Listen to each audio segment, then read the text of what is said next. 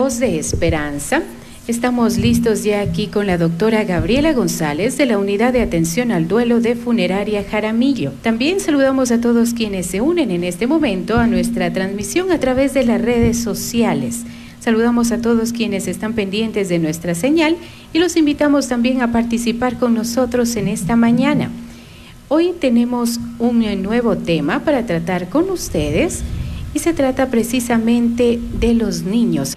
Hoy vamos a hablar sobre cómo los niños experimentan y expresan sus emociones. Y es que ya teníamos un preámbulo también en programas anteriores en los que hablábamos sobre cómo ven la muerte los niños, un poco del concepto que tiene cada niño y que es diferente la manera de afrontar un duelo de acuerdo a su edad. Y hoy precisamente vamos a profundizar un poco más en este tema y a analizar también cómo es que expresan sus emociones los niños, esto de acuerdo a su edad. Precisamente de este tema va a conversar con nosotros hoy la doctora Gabriela González. Muy buenos días. Muy buenos días con cada uno de ustedes que nos escuchan desde sus espacios, desde su casa, desde su ámbito laboral, desde las actividades en las que se encuentran. Y en ese sentido, pues nosotros desde la Unidad de Atención al Duelo de Funeraria Jaramillo estamos muy gustosos también de poder acompañar a esta población tan linda, sobre todo llena de, de muchas aspiraciones, de muchos sueños, pero sobre todo de esa apertura al aprendizaje. Y qué mejor que nosotros los adultos sepamos orientarlos, sepamos guiarlos y por supuesto sepamos comprender la forma en cómo se expresan y experimentan las emociones. En programas anteriores nosotros habíamos conversado acerca de todo en cuanto al proceso del duelo. Hemos hablado en programas anteriores de cómo en cada edad los niños expresan su dolor, cómo reaccionan frente al fallecimiento de un ser querido. Habíamos conversado acerca de un tema de, de cómo dar la noticia a un niño del fallecimiento de su ser querido, como adultos, cómo comprender y cómo eh, saber en qué momento están expresando también sus emociones. Ahora, hemos traído este tema para, por supuesto, socializar con ustedes a nivel general qué es lo que sucede día a día con los niños. Y bien, bajo algunas corrientes psicológicas que se enfocan mucho al desarrollo cognitivo de los niños, se habla que el aprendizaje de los niños nace desde algunas perspectivas. Por ejemplo, la predisposición que tienen los niños, la predisposición genética que tienen los niños para poder desarrollarse cognitivamente. ¿Qué quiere decir? Es decir, que eh, a lo que nosotros llamamos la inteligencia, ¿no? Tiene también mucha influencia dentro de mm, la carga genética de sus padres. Por otro lado, también tenemos de que el aprendizaje puede ser adquirido a través de la imitación, es decir, que nosotros cuando estamos en contacto con los niños sabemos que ellos pueden imitar nuestras acciones, imitar nuestro lenguaje, imitar nuestras facciones, imitar todo aquello que nosotros compartimos con él y con ella y el conocimiento a partir de ello también puede ser adquirido. Hay otro tipo también de aprendizaje que puede ser adquirido en los niños y pues ya habíamos hablado en primer momento de la parte de la influencia genética, habíamos hablado también sobre la, la imitación y también tenemos otros enfoques que se orientan mucho al refuerzo, es decir, que mientras mayor, mientras más reforzamos un comportamiento con los niños, por supuesto, este se va a mantener a lo largo del tiempo. Entonces el aprendizaje puede ser tanto a corto como a largo plazo. Dentro del enfoque también de nuestra área de la psicología, se dice que el aprendizaje también proviene de los estímulos de su entorno, es decir, de su espacio físico,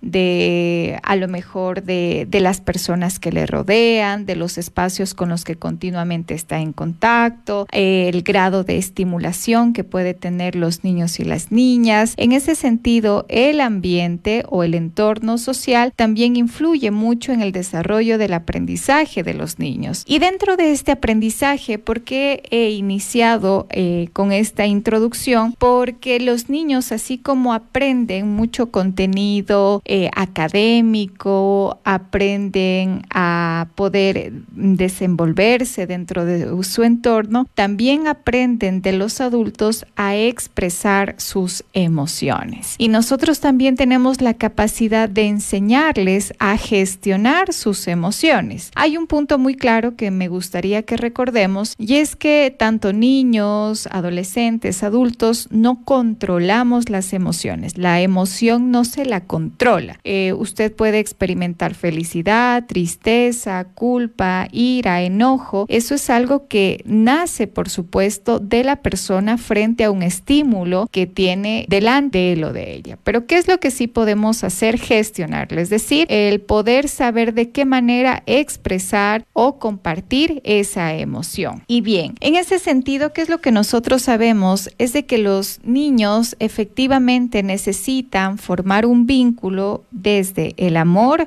desde el cuidado y la comunicación. Por ejemplo, cuando nosotros vemos que los niños tienen rabietas, ¿qué quiere decir? Que están expresando frustración. Entonces, ¿qué pasa dentro de esta primera etapa, sobre todo los primeros años? Los niños eh, utilizan para su expresión de la frustración las rabietas, ¿no? Cuando nosotros decimos, bueno, es que él quiere conseguir algo que quiere. Entonces, ¿qué es lo que a veces eh, los padres o los familiares suelen realizar. En ese momento lo que suelen utilizar es la fuerza, en ese momento lo que suelen utilizar son las agresiones, tanto verbales como físicas, o ignorarlos a los niños también. ¿Qué es lo que se sugiere en ese momento? Se sugiere que por supuesto nosotros en primer momento podamos mantener la calma, hablar de forma tranquila y por supuesto enseguida no ceder a sus peticiones siempre y cuando eh, ya han habido reglas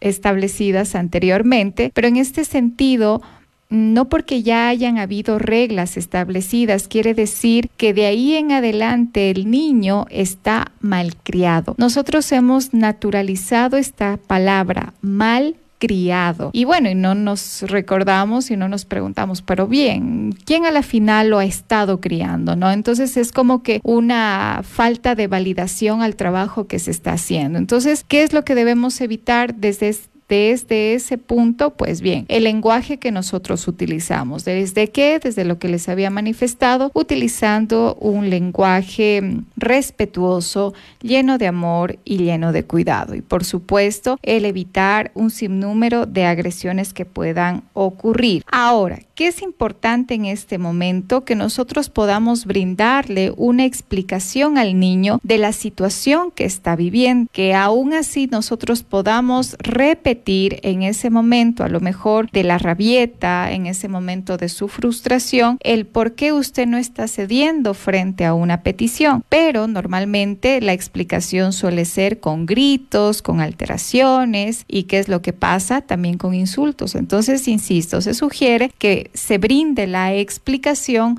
pero en medio de esta explicación el padre o la madre mantener, por supuesto, la calma y a continuación de ello acompañar al niño en ese momento, el ayudarle a identificar qué es lo que se siente y que le ponga un nombre a lo que él está sintiendo, si es tristeza, si es enojo, si es frustración, el poder decirle que en ese momento esa emoción, por supuesto, está presente en él, pero que pronto pasará, es un espacio incluso para que usted también lo pueda abrazar, para que le pueda escuchar, entonces es muy importante que sí, aunque están expresando su frustración, su rabieta, y por supuesto tiene la decisión usted de no cambiar eh, la decisión frente a las reglas ya establecidas, pero no por ello quiero decir que vamos a ser indolentes, no con los niños, sino más bien explicarles y acompañarles en este momento de dolor, de frustración. Entonces, eso vamos recordando. Ahora, ¿cuál es uno de los comportamientos más evidentes que solemos ver en los niños? De pronto, a lo mejor un papá, una mamá,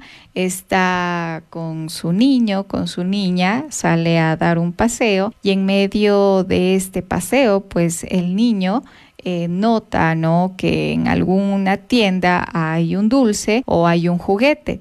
¿Y qué es lo que ocurre? De pronto el niño exterioriza frases como quiero ese juguete, quiero ese juguete o quiero ese, quiero ese dulce, quiero ese dulce, quiero ese dulce. En primer momento, si hemos visto que es un comportamiento reiterativo, es fundamental que ya antes de salir eh, de la casa, nosotros le expliquemos al niño qué actividades se va a realizar al salir de la casa, pero no bajo una amenaza, no bajo la amenaza de si vamos a salir, no me vayas a estar pidiendo, ¿sí? Mucho cuidado con ello, no con la amenaza, solo coméntele qué actividades van a realizar al momento de salir de casa. Entonces, ¿qué pasa si en ese momento el niño o la niña, por supuesto, de igual forma exterioriza, quiero ese juguete, quiero ese dulce? Es importante que nosotros pues le expliquemos lo que anteriormente en casa se conversó. Entonces, de inmediato volverlo al, al presente, volverlo a la actividad y por supuesto mencionarle y explicarle el por qué en esa situación no se le va a compartir a lo mejor el dulce, no se le va a compartir el juguete, pero también dele la recompensa de la actividad que se va a realizar y de lo que van a disfrutar. Entonces, normalmente en ese momento el papá o la mamá o el cuidador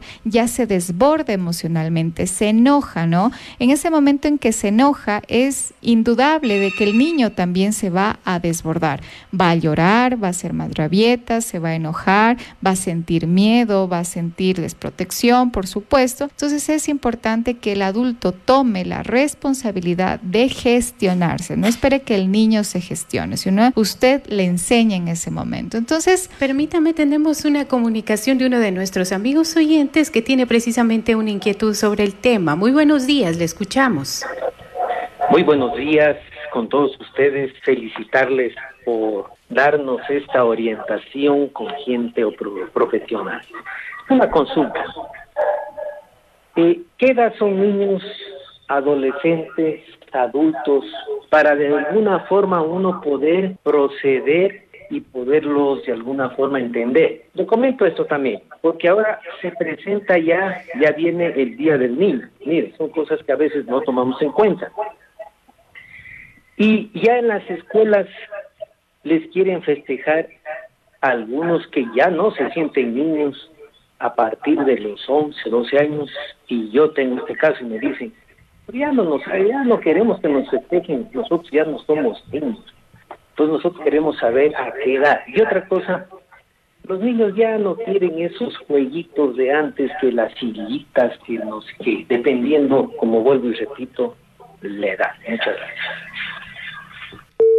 por su participación. Un excelente día. Muchísimas gracias por la pregunta y también gracias a usted que se da cita a estos programas cada, cada martes. Y bien, efectivamente, nosotros cuando hablamos de niñez nos referimos desde los cero años hasta la edad de los 11 años. Entonces, en ese sentido, también para que nosotros podamos prever y analizar que, por supuesto, desde los 12 años en adelante empiezan a haber no solo cambios físicos, sino cambios cognitivos, empiezan a haber también eh, modificaciones conductuales y es muy notorio porque aquí justo nosotros nosotros identificamos que el niño que está pasando a su nueva etapa, que es la, la adolescencia mm, temprana, entonces, ¿qué es lo que nosotros identificamos? Que empieza a identificar que ya no se ve igual que antes y que por supuesto en ese espacio requiere también el reconocimiento de sus pares, por ejemplo, de sus padres, de sus amigos. Entonces es importante también que nosotros podamos respetar la individualidad, en este caso, de la transición de niños a una adolescencia temprana. Bien, ahora, ¿Qué pasa cuando nos dice, bueno, ya los niños no quieren jugar, que el, el, juego de las sillas, Es, si bien es cierto, nosotros ya nos encontramos con niños a los cuales podríamos identificar como nativos digitales, ¿no? ¿Qué quiere decir esto? Que los niños están rodeados de tecnología. Y si bien es cierto, no hay que temerle a la tecnología. Hay muchas herramientas y hay muchas, hay muchos espacios para poder incluirlos dentro de la realización de, del uso de la tecnología, ¿no? Pero es importante también que dentro de este espacio, por supuesto, hayan horarios, se haya establecido un tiempo para poder acompañar eh, al niño, en este caso, que hace uso de la tecnología, que los programas que a lo mejor va a ver los padres anteriormente ya los hayan visto. Sí, eso es muy importante, eso es algo que no, no, no hacen siempre los padres. Primero, observar los programas, investigar de qué se trata para saber qué tipo de información está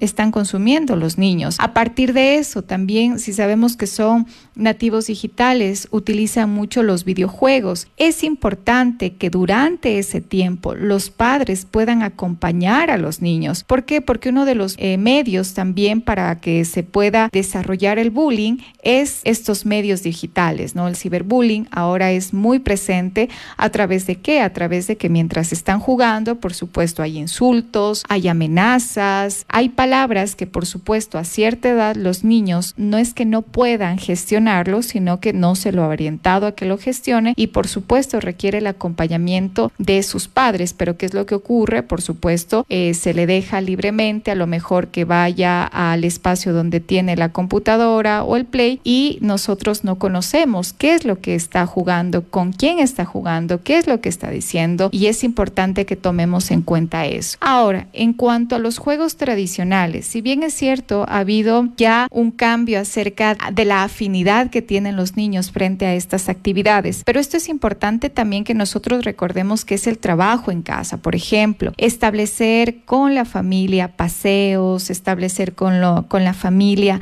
salidas al parque y que en el parque se pueda tener a lo mejor juegos que anteriormente se compartía también en familia. Entonces es fundamental que nosotros también seamos, como en un inicio yo les decía, el aprendizaje también viene desde su entorno, desde su medio que le rodea. Entonces en este sentido, por supuesto, la familia juega un papel importante o el más importante dentro del desarrollo del niño. Por supuesto, si nosotros vemos que el niño está aislado, vemos que el niño no se quiere integrar, vemos que el niño está aburrido, vemos que el niño está frustrado, vemos que el niño tiene muchas conductas a lo mejor eh, desadaptativas o conductas que pueden sugerirnos que emocionalmente no se encuentra bien, es importante que obviamente nosotros prestemos la atención en este sentido, ya sea acompañando o brindando un, un acompañamiento psicológico, primero para los padres. Es interesante cómo siempre los adultos, los papitos buscan el acompañamiento primero para los hijos, cuando realmente en primer momento quien los necesita es siempre los padres en primer momento y por ende el acompañamiento también con los niños. Entonces en ese sentido es fundamental que nosotros recordemos. ¿Y cuál es el refuerzo que tiene la familia? Como les comentaba hace un momento, el que pueda tener una red de apoyo establecida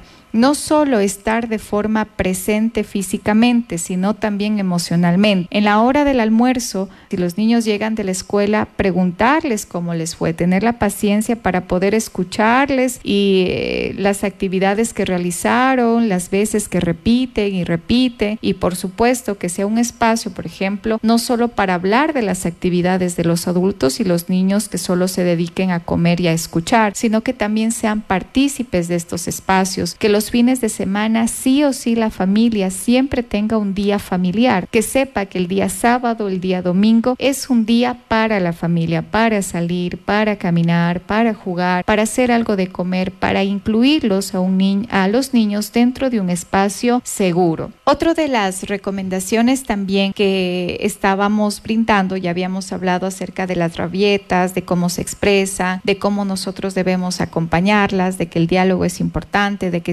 al niño lo que siente también es fundamental, de que aunque tengamos reglas establecidas, no quiere decir que lo vamos a dejar en desprotección al niño en ese momento. También tenemos otra técnica muy importante que le llamamos la escucha refleja o le llamamos la escucha sin juzgar. Entonces, ¿qué pasa dentro de este punto? hay algunas pautas que nosotros podemos dar paso para poder acompañar a nuestros niños. En primer momento, permitir que los niños se expresen libremente, incluso motivarlo a que pueda expresarse, a que pueda hablar, a que le pueda contar, a que le pueda, como le decía hace un momento, repetir, a que hayan palabras que incluso a lo mejor eh, está descubriendo y las quiere utilizar en ese momento. Entonces, ayudarle a que exprese y también otro punto importante, escucharle. Pero yo siempre digo, escucharle con los ojos,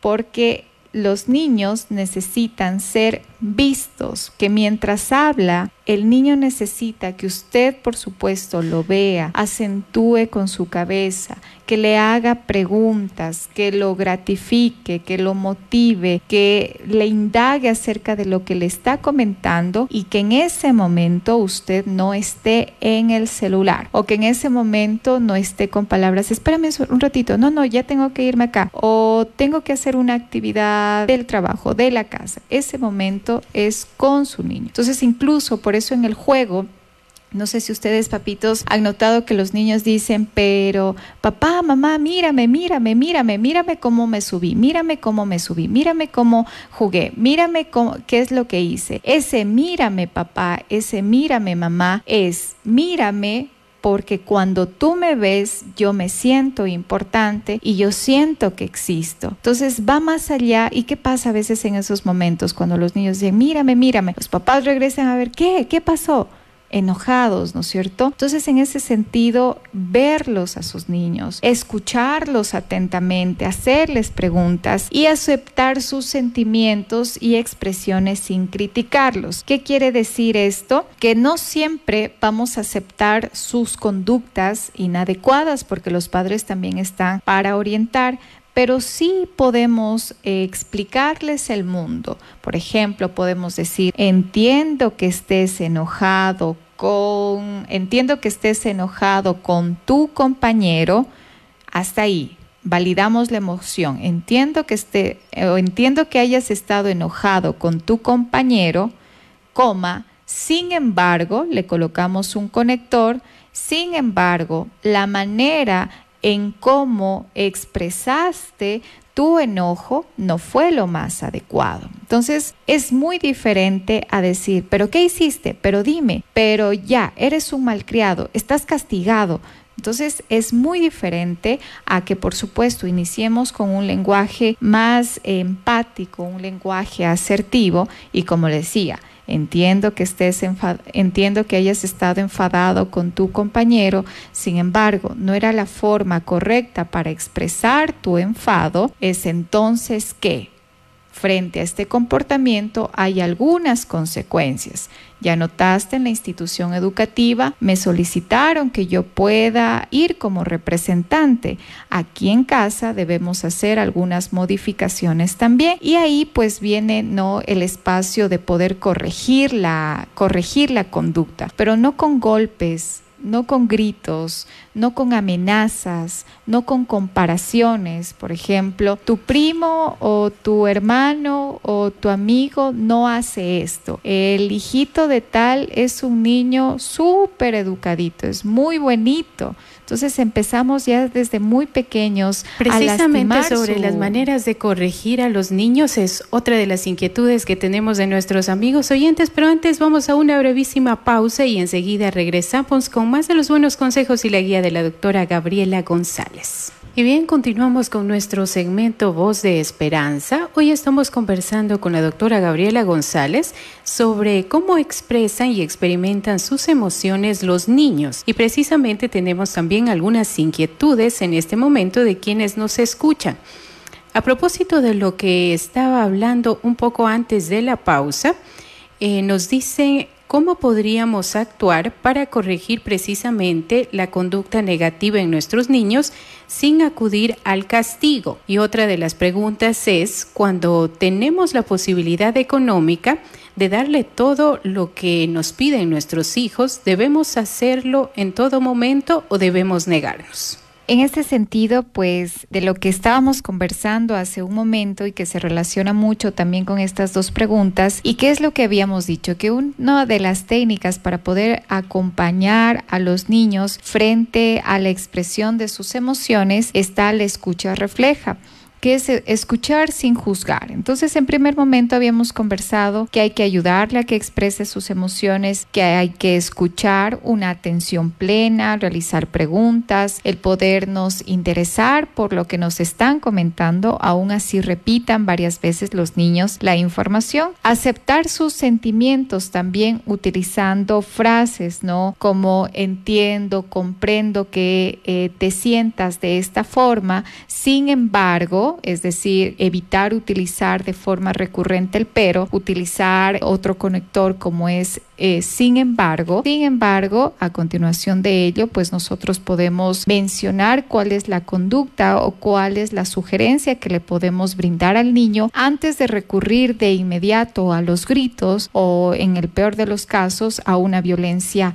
física. ¿Qué es lo que también nosotros tenemos dentro de este punto? Que podemos resumirle al niño lo que nosotros entendemos sobre aquello que él nos está contando. Es decir, esa es la escucha refleja. Cuando nosotros tenemos la oportunidad de decir, bueno, entiendo o comprendo que lo que me estás comentando es que te sientes triste porque piensas que no voy a estar presente hoy en la noche de juego pero podemos, o sin embargo, sin embargo, podemos hacer lo siguiente. Es decir, que usted también puede tomar decisiones en conjunto con los niños y no solo directamente decirle, hoy no voy a entonces, eh, es inevitable que en ese momento los niños, por supuesto, se puedan desbordar o se puedan sentir mal o, por supuesto, expresen emociones como enojo, tristeza o sorpresa. Hay otras, hay otras eh, situaciones que viven también los padres o los cuidadores y es que pueden limitar la expresión de los niños cuando nosotros les decimos no llores más, o no llores o tienes que ser fuerte, los niños no lloran, solo las niñas lloran o nuevamente recurrimos a la comparación o de pronto utilizamos conductas como no, no lo regreses a ver porque si lo regresas a ver va a llorar más. Imaginémonos cómo hemos naturalizado ese tipo de conducta, de no ver el dolor de alguien que es importante para nosotros. Entonces, por supuesto, es inevitable que pueda expresar dolor en ese momento. Requiere acompañamiento, requiere nuestra cercanía y no es que los hacemos débiles, los hacemos conscientes de sus emociones. ¿Qué otro tipo de comportamientos también dentro de este espacio? Los que ya mencionamos. No llores, tienes que ser fuerte. ¿No es cierto? Cada vez tienes que ser fuerte, tienes que ser fuerte, pero luego tenemos un adulto que está atravesando una situación emocional conflictiva y no comparte con los demás lo que siente porque desde, desde niño incluso siempre le dijeron, no, no llores, no expreses, no, no, no. Entonces es importante que nosotros invitemos a la expresión de los niños. Por otro lado, también tenemos conductas inconscientes, ¿no? Como por ejemplo cuando los niños se lastiman, ¿no? Eh, a lo mejor se caen, o se golpean con la puerta o con una mesa. ¿Y qué es lo que hacen los papitos o los cuidadores? Y le decimos, ah, esta mesa, esta mesa fue la mesa mala, vamos a pegarle a la mesa mala. Entonces, ¿qué es lo que indirectamente estamos promoviendo agresión, a que si en un momento sentimos dolor o nos desbordamos emocionalmente, a lo que recurrimos es a la venganza, al enojo y en este caso a las agresiones cuando decimos no, pero hay que pegarle más fuerte por mala, por mala. Entonces mucho cuidado con esas expresiones. Ahora, frente a lo que hemos manifestado, cómo nosotros podemos actuar para poder corregir a los niños y a las niñas. En este sentido, hay, es un trabajo yo creo que integral que no solo podemos pretender corregir en ese momento la conducta del niño, sino también analizar cuál es el acompañamiento que le estoy dando al niño o a la niña. Por ejemplo, cuáles son una de las conductas más recurrentes que se desea corregir a veces en los padres, el rendimiento académico de los niños. Entonces, ¿qué es lo que dicen algunos representantes? Pueden decir, lo que pasa es que mi hijo no hace las tareas, yo ya le digo que haga, lo único que él tiene que hacer es estudiar, yo le doy absolutamente todo y él no hace las tareas y le compré ya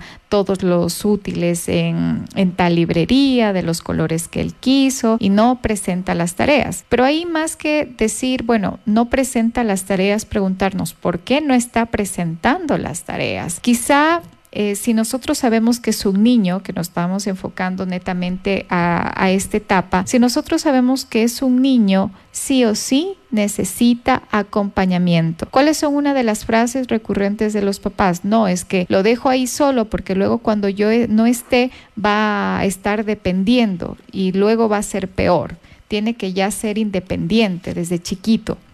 Entonces, mucho cuidado. La infancia es para que los padres les puedan dar a los niños herramientas de afrontamiento, para que les puedan dar herramientas para poder establecer eh, habilidades como disciplina, responsabilidad. Pero ¿qué pasa en este caso? Por supuesto, los padres pueden eh, sugerir, ¿no? Que no están contentos por el desenvolvimiento de su hijo, pero la pregunta es, bueno, ¿será que yo me doy el tiempo para acompañarle a mi hijo en la realización de sus tareas? Cuando estoy realizando las tareas con mi niño o con mi niña, expreso a través de gritos, ¿será que como me frustro entonces yo le hago las tareas? ¿O realmente estoy tomando un rol de responsabilidad de acompañar, de orientar, de indicar. Entonces en ese momento es importante que nosotros sepamos también que es fundamental el acompañamiento. Sí o sí, los niños requieren acompañamiento, pero con amor, con escucha activa, con paciencia. Hay otro punto también para poder llegar a esta corrección también de las, de las conductas y es las rutinas establecidas. Los niños necesitan tener rutinas establecidas, por ejemplo, necesitan saber a qué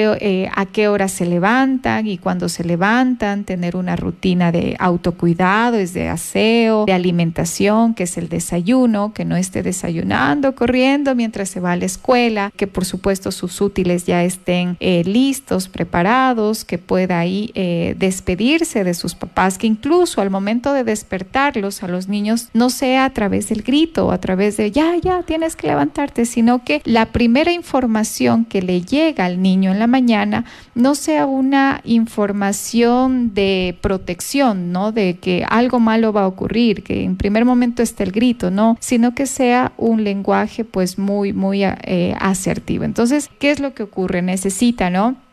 Eh, esa, esa rutina. Luego viene, por supuesto, eh, la guardería, viene la escuela. En la escuela tienen rutinas ya establecidas, horarios ya establecidos, tienen reglas establecidas. Nosotros no sé si hemos notado cuando ingresamos a las escuelitas y en las aulas hay unos dibujitos con algunos números y cada número tiene reglas que se va a llevar dentro del aula, es decir, comportamientos que se van a establecer y que han sido reforzados durante un tiempo también por su docente. Entonces son las mismas técnicas que nosotros también debemos reforzar dentro de la casa y utilizar ese material visual en donde también eh, haya un espacio para el cumplimiento de actividades del niño. Finalmente pues llega la hora de recogerle al niño, por supuesto dentro de este espacio, ¿qué es lo que suele ocurrir? Hay papitos que dicen, bueno, es que yo le pregunto y le digo, ¿y cómo te fue? Ah, bien, pero ¿y qué hiciste? Mm, con la profe pueden haber, ¿no? Hay otros niños que son muy expresivos y cuentan a detalle, pero también hay otros niños que quizá eh, sus palabras son más dicotómicas, ¿no? Más directas. Entonces, en este sentido es importante que más que nos concentremos en la, en la respuesta, nos concentremos en qué tipo de preguntas estamos haciendo. Entonces, no a nivel general, sino ya de una forma detallada de las preguntas. Bueno, hoy día vi en el horario que tenías clase de pintura. ¿Qué dibujo realizaron en la clase de pintura? ¿Te sirvió los materiales que te, que te envié? ¿Qué tal con la tarea? Es decir, preguntas ya puntuales, no solo a nivel general. Entonces, orientar al niño. Luego, por supuesto, llega a casa, a la hora del almuerzo necesita tener, por supuesto, algunas reglas establecidas de comportamiento dentro de la mesa. Entonces, es importante que nosotros nos enfoquemos no solo ya en corregir en ese momento la conducta, sino como anteriormente nosotros hemos preparado camino a los niños para que en ese espacio que ellos están aprendiendo a conocer, porque el adulto le enseña el mundo, entonces, por supuesto, lo sepa hacer de, de la mejor forma pero no con gritos, no con amenazas, no con comparaciones, no, no con el mira como tu hermano sí come y tú no. ¿No es cierto? Entonces, anteriormente, incluso al lado del, comedor, tener incluso un material a la vista con las, con las pautas del comportamiento dentro de la mesa, que incluso eh, lo que se utiliza para la hora del almuerzo sea para los niños visualmente atractivo, también ya sea en sus platitos, en sus vasitos, en cómo se le presenta la comida, a lo mejor con dibujitos, es decir, que también expresemos nuestro amor a través de estos detalles. Luego, en algunos casos, bien viene un espacio de descanso, no unos 10, 15 minutos, una media horita, o viene un espacio para que para poder arreglar los materiales para los cursos que hay a continuación en la tarde. Entonces, ¿qué es lo que llega? Por supuesto, sigue los cursos, luego llega a casa nuevamente a realizar las tareas. Entonces, ¿qué es lo que estamos viendo también? Que hay una carga académica bastante fuerte en los niños, ¿no? Y en este sentido, ¿qué es lo que sí o sí requiere? Acompañamiento de los papás. No podemos decir, haz la tarea, sino debemos decir, vamos a ver qué tienes de tarea.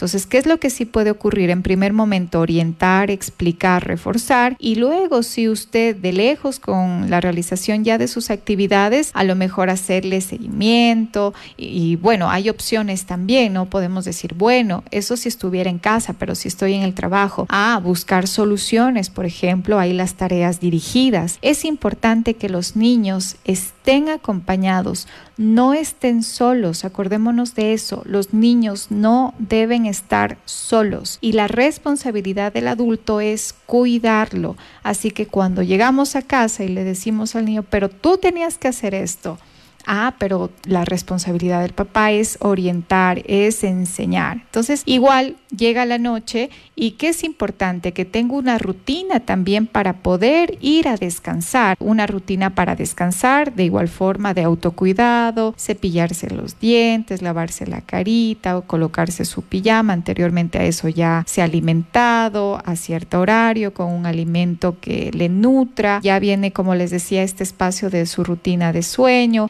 Un momento en donde ya se coloca su pijama favorita. El lugar en donde se encuentra es un lugar ordenado. Eso es importante que recordemos. En ese momento pues los acompañamos a su habitación. Es importante que haya una actividad de compartir, por ejemplo, leerle un cuento, hablar de eh, los aspectos positivos del día, recordarle la importancia de su presencia en el mundo de los papás, todos los días recordarle cuánto los aman, cuán importantes son, abrazarlos, que haya contacto físico, que haya ese contacto verbal lleno de amor, lleno también de acompañamiento. Y por supuesto, a continuación de ello viene no la, despedida. Algunos dirían, bueno, pero eso sería en un mundo ideal. No, ese es el mundo que se merecen vivir los niños. Entonces, en ese sentido, también es importante de que haya esa responsabilidad de seguirnos informando y de seguirles dando estos espacios de protección. El niño necesita sentirse seguro en su hogar y seguro eh, con sus padres, seguro en los brazos de su papá, de su mamá y que si en algún momento ocurre alguna situación, pueda tener toda la libertad de hablar y de decir lo que está ocurriendo. Entonces, ahí vemos también que también hay que establecer horarios, rutinas, reglas, espacios para compartir. Ya habíamos hablado una vez a la semana el día familiar. Es importante, ¿no? Que incluso cuando compartimos, lo que hace un momento un, radio escucha nos decía, bueno, yo tengo las posibilidades económicas para poder brindarles todas las facilidades a, a mi hijo, a mi hija. Entonces, en este sentido, por supuesto, es muy importante y qué bueno que, que haya esa posibilidad económica, ¿no? Pero saber si la pregunta ahí sería, bueno, estoy recompensando mi presencia con algún tipo de presencia material o realmente utilizo estos beneficios económicos a lo mejor para fechas especiales, por ejemplo ya viene el Día del Niño, para sus cumpleaños, a lo mejor un fin de semana, nosotros salimos y desea a lo mejor un juguete y lo compramos y lo compartimos todos, pero es importante que sepamos si es un obsequio frente a un momento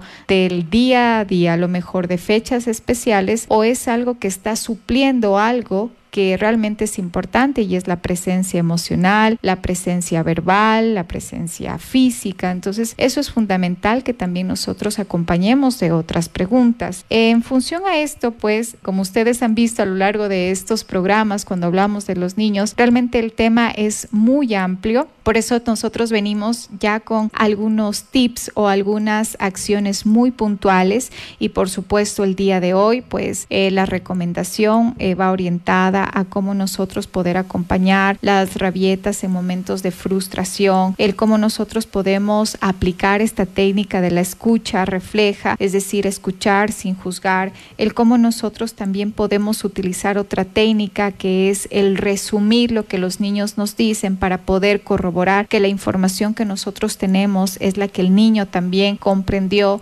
otra técnica de poder establecer una rutina establecida, el poder establecer horarios, el poder tener material visual dentro de la casa también, eh, la presencia física y emocional de los padres, el contacto, los abrazos, las palabras de amor y por supuesto lo más importante, que no dejemos solos a nuestros niños y que por supuesto busquemos las mejores herramientas para poderlos acompañar en cada una de las actividades en las que ellos se comprometen y nosotros también les comprometemos. Entonces ahí es importante también que antes de hacernos preguntas de, pero ¿cómo en ese momento yo puedo hacer las cosas? También hacernos preguntas de cómo yo le he preparado el camino al niño para que se sepa gestionar. En las escuelas hay técnicas que utilizan para que ellos puedan descubrir e identificar sus emociones. Por ejemplo, en las escuelitas les trabajan mucho el semáforo de las emociones. Ellos conocen las emociones y qué es lo que implica en casa también que nosotros podamos preguntarle acerca de esas actividades que si vemos que no están realizadas en la institución educativa se las realice en casa para que por supuesto el niño sepa identificar su emoción, ya que identifica su emoción, sepa comentarle cómo esta emoción está siendo expresada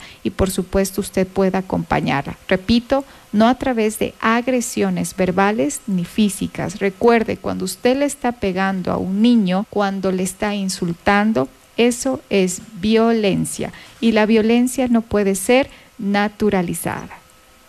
Así es, agradecemos entonces hoy la presencia de la doctora Gabriela González de la Unidad de Atención al Duelo de Funeraria Jaramillo.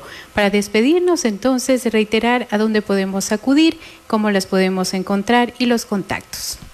Desde la unidad de atención al duelo de funeraria Jaramillo, nosotros tenemos esta responsabilidad social de acompañar, por supuesto, en los procesos de duelo a familias lojanas, a familias de, del Ecuador y a nivel internacional también. Tenemos esta responsabilidad social de acompañar también a instituciones educativas todo en cuanto al duelo por el fallecimiento, pero también permítanme comentarles que nosotros trabajamos mucho en instituciones educativas con temas en donde habla sobre la prevención del cuidado de la salud mental. Hemos trabajado con profesores, con padres de familia, con estudiantes, con charlas de psicoeducación y de orientación. Entonces, en ese sentido, nuestro compromiso desde la Unidad de Atención al Duelo de Funeraria Jaramillo para con ustedes. Por supuesto, se pueden comunicar con nosotros directamente al número también de la unidad de atención al duelo, que es el 096 108 0346 o directamente asistir a nuestras instalaciones de funeraria Jaramillo. Y pues en este sentido saber que nosotros estamos muy comprometidos con el bienestar emocional, con la salud mental de los niños, de los adolescentes, de los adultos, de las personas adultas mayores y por supuesto por comentarles pues que siempre nos estamos actualizando, preparando todo en función de que ustedes también puedan recibir lo mejor de nosotros.